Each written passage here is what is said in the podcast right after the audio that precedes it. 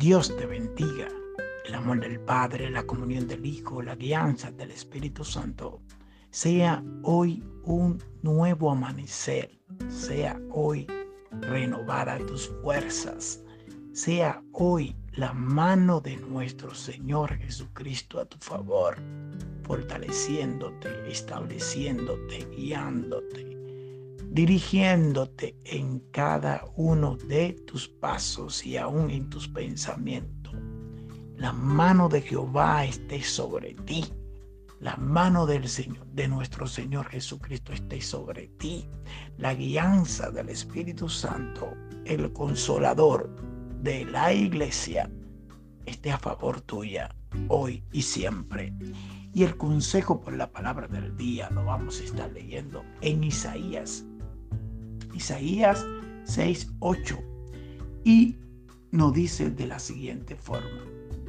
Después de, después oí la voz del Señor que decía, ¿a quién enviaré? ¿Y quién irá por nosotros?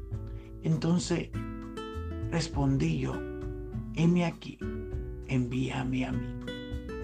Tremendo, tremenda palabra la de hoy el profeta Isaías, el llamamiento del profeta Isaías al, al ministerio, al servicio a nuestro Señor y Jesucristo. Tiene esta gran visión. Y no fue en cuerpo y carne y sangre, sino que tuvo esta visión en sueño. Subió al lugar sublime, subió al lugar santísimo, y allí vio esta gran visión de nuestro Señor y nuestro Dios.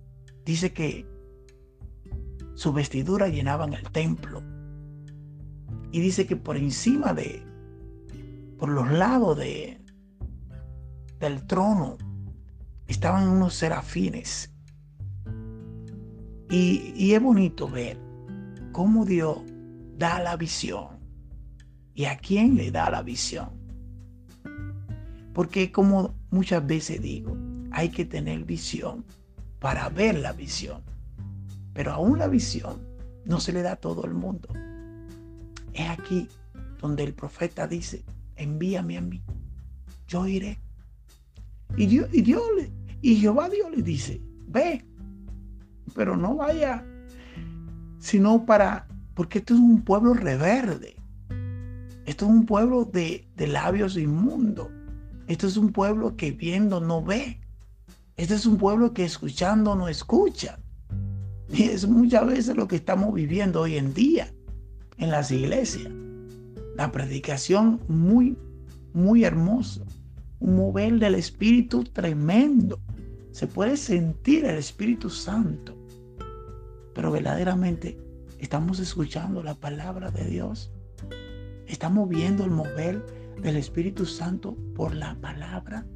Estamos sintiendo ese sentimiento, ese, ese, ese espacio que tuvo Isaías y que dice en el capítulo completo, dice que él siendo un hombre de labios inmundo, sus ojos vieron a Dios y se creía muerto. Pero todo era para una enseñanza y para nuestra enseñanza. Como siervos y siervas, estamos llamados a llevar la palabra de Dios. Estamos llamados a dar la palabra de Dios. No importa que tú no conozcas, no importa que tú nunca lo hayas visto, no importa que te critique, que hable de ti, no importa. Tienes una obligación de dar la palabra. Tú no lo digo yo, tú lo dices, escrito está. Pero muchas veces se nos olvida que no, que no a nosotros, no a nosotros, sino su nombre sea dada la gloria. Isaías estaba en uno de los mejores momentos, yo creo que de la vida del hombre en presencia de su creador, en presencia de su hacedor. Solamente salió de sus labios de su corazón. Envíame a mí, yo iré. ¿Estás tú dispuesto a ir?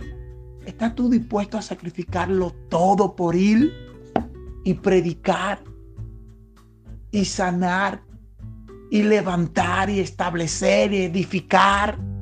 Eh, porque el llamado tiene un peso.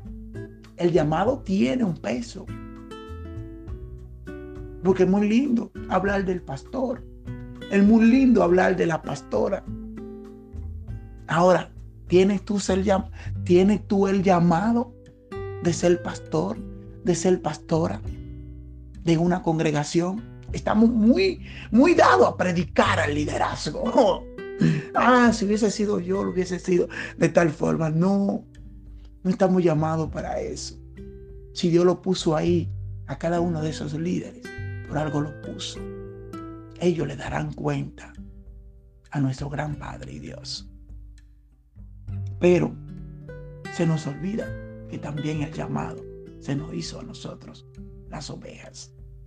Que Dios haga resplandecer tu rostro que Dios te dé un día victorioso y que la palabra cobre vida en tu corazón y dé el fruto por el cual va a ser enviada. En el nombre de Jesús. Amén. Amén.